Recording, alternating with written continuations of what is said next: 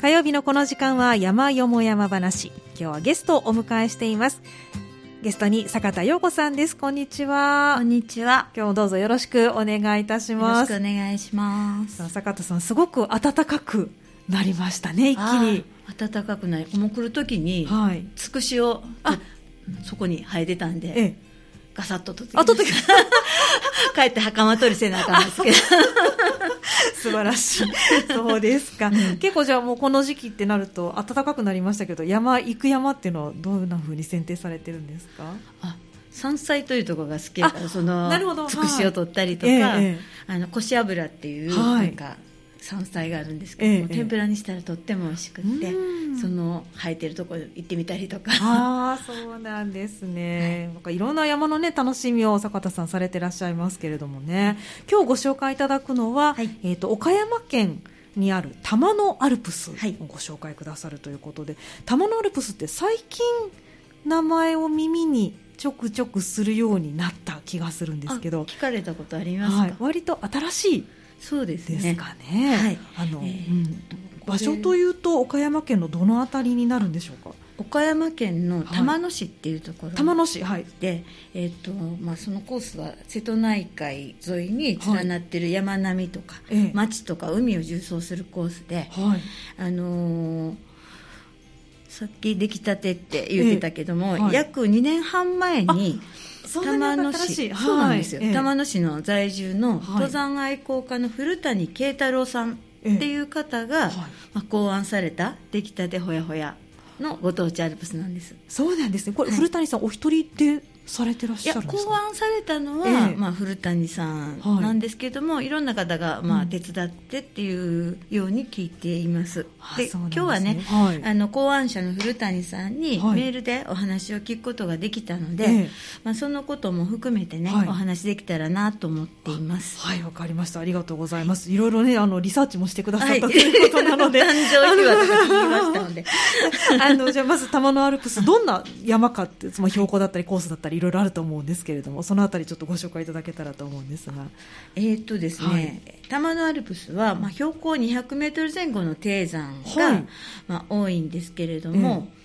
えー、えー、15山すべてを歩くと、累積標高がなんと富士山に迫るそうですあそうなんですね、はい、富士山に迫るってことは3000 3000何ぼだったと思うんですけど700ぐらいに行く、はい、あそうなんですか。大変そうやなって思っちゃうかもしれないんですけれども、はい、あのずっと尾根同士で重走するわけではなくて、ええ。えー、海水浴場を通ったり、うん、コンビニの横を通ったり、はい、道の駅を通ったりするので、え、まあ、補給がしやすいっていう。水分だったり 食べ物だったり。トイレがあったりとかあの重曹者にとっては、ええ、まあ、良い条件なんじゃないのかなっていうふうに思います、ね、なるほど。ということはかなり荷物も軽くできるっていうことですよね。軽くでいけると思います。まあ、そこで誕生秘話なんですけども、はい、その古谷さんっていう考案者の方が、ええ、玉のアルプスの一つである大山山っていう山で大山山、はい、道の整備を、うんされていた時に、山で出会った方が、えー、玉野山も尾根が続いてたら見晴らしもいいし、うん、脇アルプスみたいに、うん、あのー、アルプスって言ってもいいぐらいだよねって言って言われたんですって、はい、脇アルプスははい、してます。はい。あのいろんな岩場があったりとか、ね、いろんなコースがあって、ジャンダルムとか名前がついてる。そうそうそう ちょっと面白い山ですよね。はい。有名なんですけれども、まあ、玉のアルプスも岩々が多くって、うん、あの見晴らしもいいくて、はい、あのすごくおすすめの山で、うん、あ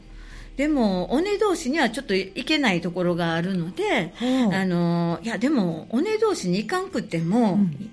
いいんちゃうかっていうのを、うん、まあ、古谷さんが考えはって、はい、でその海を通ったりとかなるほど。コンビ,、コンビニを通ったりとか するんですけども、ええ、まあ、逆にね重症者にとっては良い条件で、うん、あのよかったんじゃないのかなあの、初心者には行きやすい、うん、えー、ちょっと頑張ったら歩けるアルプスなんじゃないのかなっていうふうに思って。思いますね。ああそうなんです、はい、それをきっかけにその登山者の方に言われたことをきっかけに、まあ、整備をされ出したということなんですかね。はい、えー、コースとしては、はい、南西コースと北東コースっていう2つに分かれています。南西コースと北東コース、はい。で南西コースの方は、王子ヶ岳っていう登山口から、はい、えー、道の駅宮山公園っていうところまで、約22キロ。はい。結構ありますよこれでもね、うん、で累積標高だと1680メートル。なるほど、うん、はい。でもう一つの北東コースは、道の駅から、うん、まあ、巨岩のある立石っていうところを通って、はい、小串のスポーツ公園っていうところまでなんですけども、はい、約23キロ、うん、でこちらの方が累積標高2000メートル。だから2つ合わせて、はい、まあ、合計45キロ。で累積標高3680、うんそうなんですね。でさっき言った富士山が3770、はい。ええ、だから、まあ、まあ、同じような感じです。六甲全住と比べるとちょっと距離は短いそうですよね。ぐらい、はい、で標高差もちょっと標高差どれぐらいですかね全住ってどれぐらいどれぐらいですかね。ちょっとわからないですけどね、はい、まあでも気軽に意外に重曹ができる。そうそう。というのがポイントということ。なんですかね。そうですね。あの南西コースの方は、ええ、あの海沿いの王子ヶ岳の登山口から、うん、そのにっこり笑ったような巨人がい。るような、はい、あのニコニコ岩ニコニコ岩、はい、これ割と最近あの いろんな SNS とか山の SNS でよく見かけるんですけれども、はい、そこを通るんです、ええ、で、えーと、渋川海岸っていう海水浴場行ったりとか、はいうん。まあ、一旦降りて山や町をつないで道の駅まで行く、うん、で北東コースの方は、はい、その道の駅から玉野市の最高峰の金鉱山、はい、えー、などを経てから、まあ、巨岩の立石っていうところがあるんですけども、うん、まあ、そこを目指すコースで、そっちの方はハードなんですけども、ええ、あの岡山市街地とか播磨灘も見える、まあ、景色がダイナミックなコースだそうです。あなるほど。そうなんですね、うん、あの古谷さんの方は、はい、最初はニコニコ岩のある玉野市の南西の山域だけで玉のアルプスを考えていて、いたんですって、ええ、でまあ、ヤマップで重走している方の投稿を参考にしたり、うんはい、実際に、まあ、何度もこう歩いてみたり、うん、スムーズにコースがつながるかなとか、うんうん、見晴らしのいい山頂をつなごうとか、はい。えー、考えて現地調査を繰り返して試行錯誤してそのコースを決めたそうです、うん、でコースを決める上であのとても苦労されていて、はい、まあ、道がないところもあったと。そうですよね。今まで歩いてないわけですからね。そうそうそうそう、うん、あないんならでも作ったろうっていうのであの道を作ろうと考えて、えええ、で地権者の方に了解を得たりとかですね。保安林のために県の農林管轄部署とかの、なんかお役所かな、許可を得る必要があって手続きをしたりとか、そういうなんか手続き関係で3か月近く、あのその道を通すのにあのご苦労されて。で、よし許可が下りたっていうので、道開拓をしようって言って、仲間とされたんですかね、ええ、それは半月ぐらいでできできたそうです。意外に早いですね。そうですね。すごい。許可にめっちゃ時間かかったみたいで。まあでもそうですよね。勝手にね人様のところに手を入れるわけにはいかないので、うん、ということはありますもんね、ね、だから玉のアルプスを歩くのはもう、え、その整備された方の、まあ、おかげなんだなっていうふうに思いました、ね、なんか私たち普段こう山歩いてるとそれが当たり前のように道があると思ってしまいがちですけど、やっぱりそうやって苦労されて道を作ってくださる方がいらっしゃるってことですよね。うん、ありがたいですね。ありがたいですね、本当に。はあ、そうなんですね。それで、はい、その南西コースがこうなんとなくこう、うん、あ玉のアルプスが見えてきたっていうので、はい、あでもやっぱり玉野市全体を山域に含めた方がいいんじゃないかなっていうふうに思い始めて、うんえで北東コースも考えようと思ってちょっと調べた時に、はい、なんとそのもうすでに北東の山域を女性2人が踏破している記録が見つかったっていうことで、なんていうの北東のコースは山が深くて藪山も藪山のようなところが多かったので、はあ、よくこんな道探したな ってびっくりされたそうなんですけれども、はいはい、まあ、その女性が歩かれたコースを参考にちょっと修正して、はい、北東のコースを考えられたそうです。そうなんですね。うん、そうですか。もういろんなじゃ苦労をされながら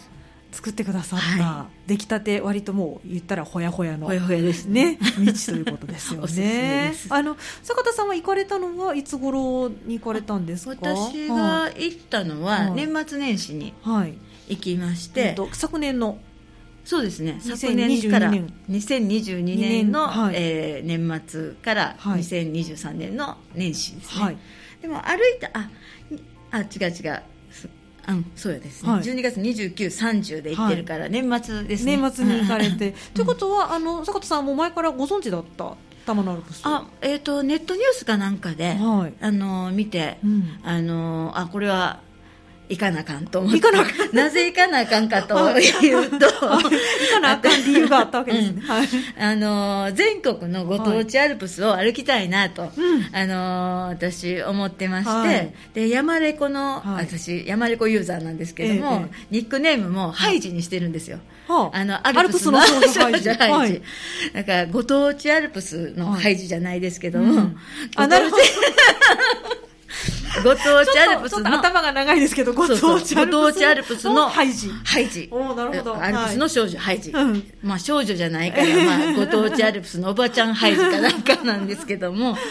まあ、面白い、はい、前にねラジオで加藤分ナインアルプスの話させてもらったんですけども、まあ、兵庫県には全国一ご当地アルプスが多くて、まあ、23あるんですよね。あそうなんですね。で、私の知ってる限りは23やったんですよ、で関西の、えー、アルプスもまあ29ぐらいあるのかな。兵庫を含めて、はい、あのー、大体登りを終えて、はい、あと3つぐらい残ってるんですけども、うん。ええ、そこは雪が積もっててちょっと行けないかなと思ったりするところと、ちょっと長いので、え、あのやっぱり二十何キロあるから、うんちょっと雪の中二十何キロは大変かなと思って、ええ、まあ、しばらくここは関西のアルプスはお休みして、はい、で中国地方のご当地アルプスで登ってないところを歩きたいなというふうに考えて、うん。うん、で年末年始で、はい、えー、中国地方の岡山、広島、はい、山口県のこれまで登っていないご当地アルプスなどを歩きに行ったんです。うん。で岡山県には、玉野アルプスのほかに、和気アルプス、ええ美南シャミアルプス美作アルプス、ええ、で奥町っていうところにある奥の細道アルプス、はい、で瀬戸アルプス。っていうのが結構あるんですね。あるんです。訳しか知りませんでした、うん、たくさんあって、ええ、まあ、大体登ってたんですけども、ええ。ー、玉のアルプスが残ってるのと、うん、あと美南シャミも年末年始に登りまして。あすごい。はい。で美南シャミアルプスを歩いてる時に、瀬戸アルプスっていうのがあるよっていうのを聞いて、はい、いやこれで全部は歩けたわと思って、うん、思って油断しとったら、はい、瀬戸アルプスあるよ歩いてくださいって言われて、また行かなあかんなと 思っているんですけれども。はいまあ、玉のアルプスについても、うん、そうネットニュースで聞いたと、で瀬戸アルプスについては人に聞いたというので、はい、またあの楽しみが、また岡山に訪れる楽しみができたんですけれどもね。そうなんですね、はい、それでじゃあその玉のアルプスに年末に行かれたと。そうですね。いうことなんですね、はい、ではあの実際にね歩かれた様子などをちょっと後半伺っていきたいと思いますので、後半もよろしくお願いします。よろしくお願いします今日の山よも山話は坂田陽子さんをお迎えしまして岡山県玉野市にある玉野アルプスをご紹介いただいています。坂田さん後半もどうぞよろしくお願いします。では実際に、えっと、年末に昨年末に行かれたばかりということなんですけれども、はい、実際の時のその歩かれた様子をちょっと伺えたらなと思うんですが、はい。はい。えー、12月の29、30で2日かけて、はい、まあ、2人で歩いたんですけども、はい、1日目は南西エリア、はい。を歩きました、はい、王子ヶ岳の登山口から三山道の駅まで、はい、えー、朝の6時半から歩き始めて、うんはい、ゴールは16時半、はい、あ約10時間歩きました、うん、はい。えーと、海の近くの登山口から、えー、暗いうちからこう歩いて、はい、約30分で王子ヶ岳の山頂の展望広場に到着します、はい、早いですね。やっぱり。30分で C2 サミット。ねあすごい。早い。達成したって感じ。達成しましたね。はい。そこからが長いですね。そうです、はい、まあ今回から今回は海、海から歩いたんですけども、まあ、山頂直下にも駐車場があるので、まあ、インスタグラムなどで人気のニコニコ岩とかも、うんうん、あのすぐ登山者でなくても簡単に行けます、そうですね。なるほどなるほど、ね、はい、まあ、パパラグライダーとか、うん、ボルダリングとか、はい、山頂にあるカフェでお茶とかに、うん、あの 行く人も多くって、土日なんかはすごく多くの人が来る山です、はい王子ヶ岳については標高234メートルの低山なんですけれども、ええ、眺めが素晴らしくて、うん、瀬戸大橋とか四国まで見える絶景が迎えてくれます。いいですね。初っ端からいいですよね、初っ端からいい、ねうん、はい、で王子ヶ岳の名前は8人の王子がこの辺りに住んでいたっていう、うん、まあ、伝承に由来するそうなんですけども、え、もう一つ王子ヶ岳について驚いたことがあるんです、はい、それはなんと熊野の修験者たちが船で渡って、この地で修行に励んだっていうことで。そうなんですね、うん、今までね私、大峰の奥掛道とか、はい、九州の彦山とか、ええ、まあ、東北の合山とか羽黒山とか葛城山とか、うん、なんか行こうかなって思うところは全てなんか山岳修行の縁の行者の由来の場所っていうところがすごく多くって、うんなんか縁の行者様に導かれてるっていうような気になったりしたこともあったんですよね。なるほど。今回もそれと知らずに山頂に来た時に案内板で縁の行者の名前を、まあ、目にしたので、まあ、びっくりして。調べてみると、はい、まあ、行者さんの修行コースが、うん、あの私が登ったところじゃなくて、はい、修行のコースがあるようなんでそうなんですね、うん、今回は歩いてないので、うん、また今度訪れる時には、まあ、そこを歩いてみたいなっていうふうには思ってます、はい、また一つきっかけができましたね。そうなんです。で王子ヶ岳から、まあ、10分ほど歩いたらニコニコ岩になります、はい、でちょうどニコニコ岩に着いた時に、はい。夜明けで貸し切り状態で、はい、巨岩と日の出が見られても感激したんです。すごい、うん、私、夜明け前のあの空の色が、うん、あの変わっていくっていうのを見るのが大好きなので、いいですよね、プラス瀬戸内海の海の色も合わせて見ることができて、はい。えー、巨岩からこうなんていうの、うん、海がだいぶできそうなぐらい近いから、うん、あのー、景色に迫力があって、はい、感激でした。わ素敵ですね、うん、はい。その後のコースも、はい、まあ、奇岩とか巨岩がゴロゴロあったりなるほど。そうなんですね、瀬戸内海ブルーを楽しみながら、まあ、歩けまして、あのー、こう海の上に三角おにぎりのような島がぽっこり見えるんですけども、はい、それが大槌島という無人島で、はい、まあ、そのフォルムがとっても可愛いので、うん、また行かれた時に楽しみにしてもらったらいいかなっていうふうに思います。わ、かりました、はい、で重曹路には巨岩についてとか、瀬戸内海の生い立ちなど解説版もあるので歩くと歴史が分かっちゃうという、まああの面白い。コースでした。はいでこの日のコースは海から山へまた海へと、うん、そして山へという感じで行くコースで午前7時には山頂だったのに、うん、まあ、午前8時前にはまた海に出てまして、うん、岡山では結構有名な渋川海岸という海岸で、はい、白い砂浜が約1キロ続いてまして、はい、まあ、日本の渚百選にも選ばれている。夏は海水浴場で賑わう場所なんだそうなんですけども。まあ、小さなあの水族館とか、うん、えーまあ、これからですけども4月の下旬から5月の上旬は藤棚が有名なところもあるそうです、へ、えー、そうなんですね、うん、で渋川海岸を歩いた後はまた山に登って、うん、そんな感じで山海神社里コンビニなど 経由しながら、はい、巨岩三昧絶景三昧な楽しいコースでした、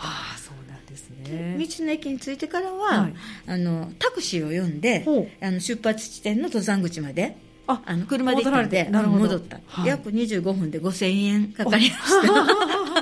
ちょっとかかりますね。ね。車だ2台でお友達と行ったりしたらデポでして。デポしていけるかなっていうふうに思いました、なるほど、はい、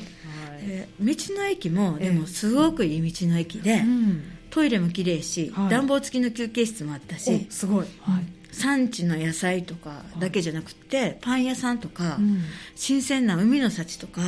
買える魚屋さんまであるんですよ、で魚屋さんで帰りに私焼き穴子を買って、うん、穴子丼家帰ってからですけども、はい、穴子丼と玉の名物の温玉飯っていうのを作って食べたんですけど、とっても美味しくって、あ美味しそうですね、はい、で温玉飯っていうのが、玉野と多分温泉卵をかけてるんやと思うんやけど、ええ、まあ、ご当地グルメで、はい、穴子の雑穀の米の焼き飯に温泉卵をトッピングしたもので、うん、とても美味しいので、うん、またあのそこでは食べれへんと思うんだけどそうなんですね。はい、穴子買ってあの、はい、試していただきたいなと。最後のお楽しみがここにあるということですね。はい、買って必ず帰ってください。はいで2日目の方は朝6時に道の駅を出発して、はい、着いたのは16時40分で、ええ。ー、約10時間40分かかったんですけども、はいうん、この日は藪山って聞って聞いてたんですけども、ええ、まあ、整備してくださっていたのか、うん、まあ、そんなにひどい藪山もなくて、まあ、あの冬っていうのもあるんですかね。ね。割と冬は歩きやすいですね、はいうん、歩きやすかったです、はいまあ、でも前日のはい、あのコースよりは分かりにくかったりして何度か道をロストしましてそうなんですね、まあ、でも考案者の方が、はい、玉のアルプスのホームページからで地図を載っけてくれてるので、はい、それをダウンロードしていて、まあ、それを見ながらとかあのテープ見ながら、うん、まあ、歩きました。でその日は、えー、と先ほど言った金鉱山、はい。えー、玉野市の最高峰になります、はい、403.39メートル標高がありますけれども、はい、えー、そこにはあの展望台とかもあって、はい、あの一望にまたあの、うん、瀬戸内海とかが見える場所なんですけれども、昔は瀬戸大橋が開通される前はすごいにぎわってたん。ですけども、うん、その後なん。か客足がなくなって、うん、えー、レストハウスとか展望台とかあったのが、もう閉鎖されちゃったん。ですってそうなん。ですね、うん、でその後、2010年にまた整備されて展望台が、あの一般開放されるようになった、はい、でそこから大阪のアベノハルカスが見えるっていうので、一時すごく話題になったんですって。そうなんですね、うん、見えましたか？いや見えなかった。分からんかった。相当遠い気がしますけれども。そうですね。なんか西の端なんかな？分かんないけど、あの見えるんだって。まあ小さく見えるかなって感じですかね。ね。最近はね、はい、夜景を見に来る車が増えてるそうですよ。あここまでじゃ車で来れちゃう場所なんですね観光バスとかも昔は来てたところなんで、なるほど。初日の出スポットとしても有名なようです。でもまあこれあの、うん、なえっ、ー、と北東コースで歩けば、歩いて行くっていう感じですね、そうですそうです、はい、行けます。山の中を歩いて到着するということになるんですね。はい。でえっ、ー、とまあ大体巨岩が多いんですよね。こっちもやはり巨岩のコースになるんですね。で、ね、最後その立石っていうところも大きなもう岩があって、うん、えーと、バンダの立石とか矛立岩っていうふうに呼ばれていて、うん。はい、あの麓とか海からもよく見えることから目印になったともされてるんですけども、うんうんうん、ドーンって感じで、はい、まあ、立っていって存在感がすごいんですよ、はい、でこの日のもう一番の感激ポイントだったんですけれども、はい、まあ、夕日をその岩が歩いてあのすごく綺麗でした。いいですね。でその本当の玉のアルプスは小串のスポーツ公園っていうところまでらしいんですけれども、はいまあ、私はその立石から、はい、えー、バンダのっていうところの海に降りて、で海でゴールっていうことで、はい、あとは細路歩きみたいなので、はい、あのそこをゴールとしました、うん。はい、でバンダからタクシーで道の駅宮山公園までは4800円。はい、同じぐらい。同じぐらいかかる。なのでやっぱり2台で行った方がいいなと。思いままあそこはちょっと今後のね、ね、課題ということで、できれば車2台で行ってください、ということですね。はい。わかりました。ありがとうございます、これでじゃあ全コースを2日間かけて踏破されたそうですね。わけなんね、はい、そうですか。実際に歩かれてここがやっぱり素晴らしいってこの思うあのタマラプスの魅力って坂田さんどんなところだと思われました、はい、やっぱ何何遍かこうお話してますけど、はい、絶景と巨岩ゴロゴロですよね、で南西コースと北東コースどちらも眺望も岩もあるんですけれども、南西コースの方が、まあ、道がはっきりして途中で降りることもできるので、まあ、初心者にはいいのかなと思います、私はもうすごい巨岩が好きで、はい、自分でなんていうの巨岩部とか巨岩部？巨岩部綿の名を、はい、巨何？ロックって言うじゃないですか巨岩、はい、ロックとラブを合わせたロックラブという歌唱のクラブを作ったぐらいなので、そうですか。私の一押しは立石、えーはい、立石。がやっぱり一押し。はい。やっぱり夕日に照らされた立石がどんどん近くなってきて、うん、その岩の下に来た時の感激はもう忘れられません。うんそうなんです。ね。私はでも冬にその一度しか歩いてないので、えー、考案者の古谷さんにも同じく玉のアルプスの魅力をメールで聞いてみましたので、はい。はい、えー、まあ、そのお答えをちょっと読みますね。はい。えー、玉のアルプスの魅力は何といってもどの山も大岩が多くその上から瀬戸の島々の素晴らしい展望が開けていることです。特に春先は、小葉の三つ葉ツツジとか山ツツジミモザなどの花が咲き乱れて、秋にはクヌギなどの広葉樹の紅葉が楽しめることです。夏は低山だあなだけにあまりおすすめはできませんが、はい、玉野は冬でも晴れの日が多く、はい。えー、木漏れ日の中落ち葉の絨毯の尾根を歩くのも気持ちがいいですとトレラングループは1日で踏破、うん、登山では2日で踏破できるし個別の山をゆっくりハイキングすることもできていろいろなバリエーションを、えー、楽しむことができます、ということで、まあ、この2月11日に世界的なトレイルランナーの岡山出身の丹羽香織さんっていう方がい。らっしゃるんですけれども、はい、えその方と岡山のトレイルランナーの皆さんが、はい、玉のアルプス重走に参加されて、えまあ、新聞にも掲載されたんですね。あそうなんですね。ねその記事と、まあ、その時走った方がトレランの大会などの玉のアルプスでの大会のことなどを語っておられたので、うん、トレランで重走される方もこれから増えるんじゃないかなと、うん、そうでしょうね。思います。あとは山アップとか、はい、山レコのログなんかも増えてるから、うん、その影響もあってね、はい、登山者も増えてくる注目の、うん、山なんちゃうかなと、まあ、ちなみにね、はい、考案者の方のおすすめの、ええ、一番のおすすめの場所好きな場所は、南西コースにある天狗山という山だそうです、まあ、南山の山頂の大岩から瀬戸の島々の眺めがえー、玉のアルプス一素晴らしいと思っているっていうことで言われていました、そうなんですね、はい、ニコニコには有名ですけれどもそれよりも天狗山ね、天狗山おすすめということで、うん、で現在ね、はい、この山域のその旧道をまた復旧整備されてるみたいで、うん、あそうなんですか、はい、この春に完成するので、新しいビューポイントができるっていうことで、まあ、楽しみですよね。ねそうですね。またじゃあ行かないと。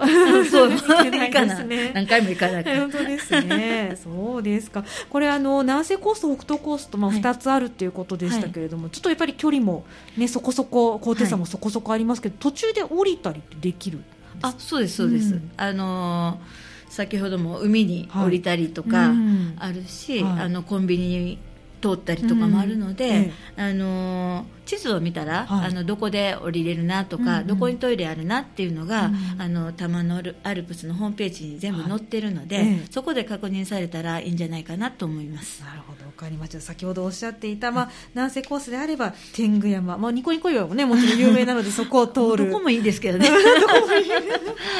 でそしてあの北東コースであれば立石を必ず入れてもらったらということですよね、はい、あの坂田さんとしてはおすすめは？あ私は立石です。立石。やっぱり北東コースの方がおすすめ。はい。ああそうなんですね。じゃあぜひ皆さんにもね行っていただきたいと思いますが、あの坂田さん聞くところによると玉のアルプスに行く前から玉野市には結構行ってらっしゃった。そうですけど。そうですそうです、はい、何か あ。のいいものがあるんですか？いいものがあって、は。い、毎年、まあ、4年ぐらい前から毎年行ってるんですけども、それは穴じゃこ穴じゃこ。穴じゃこっていうのは。穴じゃこっていうのは、はい、なんていうのかたアメリカザリガニみたいな、でも形はヤドカリみたいな。えっと、シャシャコとはまた違うんですか？シャコとは違うんですよ。あの、エビみたいな、あの、生物がいるんですけども、それが 泥の中に穴を掘って住んでるんですよね。で、それを、あの、筆を、その、住か、ピンポン玉ぐらいの穴が開いてて、住かに毛質をこ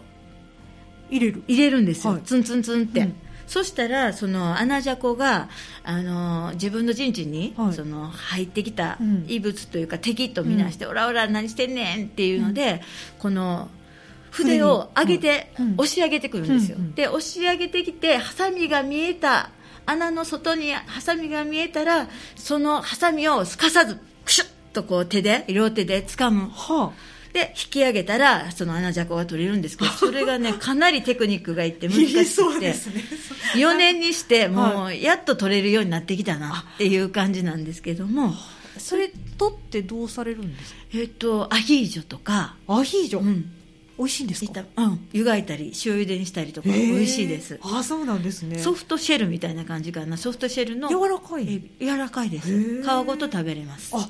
そうですか、そう。穴じゃことあと塩で取るマテ貝っていう、はあの穴にそれも塩入れて、出てきたところをシャッと捕まえるやつですけど、シャッと捕まえ系が好きですね。あそうですね。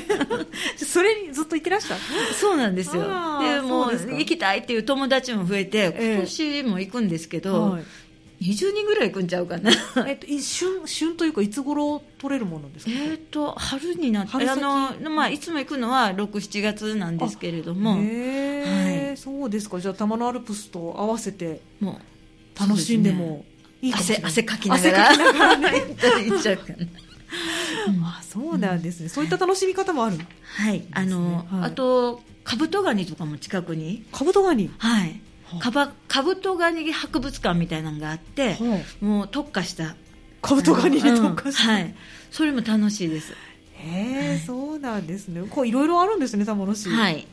あ玉野市じゃないかもしれないですけど、ね、あまあ近くにっていうことですか、ね、じゃあ合わせて楽しんでいただきたいと思いますが、はい、えっと、3だからだとどうでしょうか？時間的にだいぶかかりますか？アクセスは。ですね、うん、3だから調べたら、はい、えっと190キロ。190キロ、まあ、高速使って車で2時間半ぐらいになります、じゃあそんなにそこまで遠いというほどでもないかなという感じですかね、まあ、電車で行くとね、新幹線で行かなあかんからちょっと遠いかなってあの高いかなって。割高になってしまいますよね、じゃあまあ車2台で、ね、行った方がデポできるしということですからちょっと大勢の人数で行かれる方がいいかもしれませんね、ね、あとコースの詳しいことは、はい、玉のアルプスのホームページ、はい、ちょっと検索玉のアルプスで検索したらすぐ出てくると思うんですけれども、はい、そこを参考にしていただいたらいいかなと思います、うん、あと古谷さんのアドバイスを、ええ。ー、お聞きしているので、お伝えします、ね、はい、お願いいたします、はい。どの山も低山なのでそんなに危険なところはないんですけれどもまだ十分整備が行き届いていないのでテープはついていますが、えー、標識は少ないので、はい、迷わないようにホームページから地図をダウンロードしていただくかヤマップなどの軌跡を参照にしてくださいと。で山域は市全体にわた全域にわたっていてそれぞれの、えー山の限られた駐車場トイレの位置を事前に確かめて参考計画を立ててください、はい、あとイノシシ柵が多いので、はい、えーえー柵の扉を開けたら必ず閉めてください、はい、これもね 必ずどこの山もそうですけれどもね。うんね、はい、また扉が開かないところも一部はあります。ということで、はい、扉が開かないということはそこは通れない。ちょっと飛び越えなあかんって飛び越えかな 私はあったんですよ、何箇所か、ええ、で飛び越えました。飛び越えないといけない感じ、うん。ね、なんか今変えてはいるみたいなんですけども、はい、はい、じゃあまあそういったところちょっと注意しながらそうですね。ね行っていただけたらということですかね、ね。ね、地元のその玉のアルプス愛好会っていうのがあって、うんええ、まあ、70名ほどいらっしゃるみたいなんですけれども、その方たちが道の整備とか、うん、まあ、月齢登山とかピンクテープ取り付けとか、うん、イノシシの柵の回収までされてるんですよ。で弓道の復旧とかゴミ拾いとかも、まあ、ホームページの運営など幅広く活動されてるので、えまあ、その方たちのご努力で、まあ、気持ちよく、まあ、歩か今回も歩かせていただきました。そうですか。じゃあそういったねあの方たちの方たちに感謝しながら、ねね、景色を楽しんで皆さんに歩いていただけたらいいですね。はい、はい、ということで今日の山よも山話は坂田陽子さんに岡山県玉野市にある玉野アルプスご紹介いただきました。坂田さんどうもありがとうございました。ありがとうございました。以上山よも山話のコーナーでした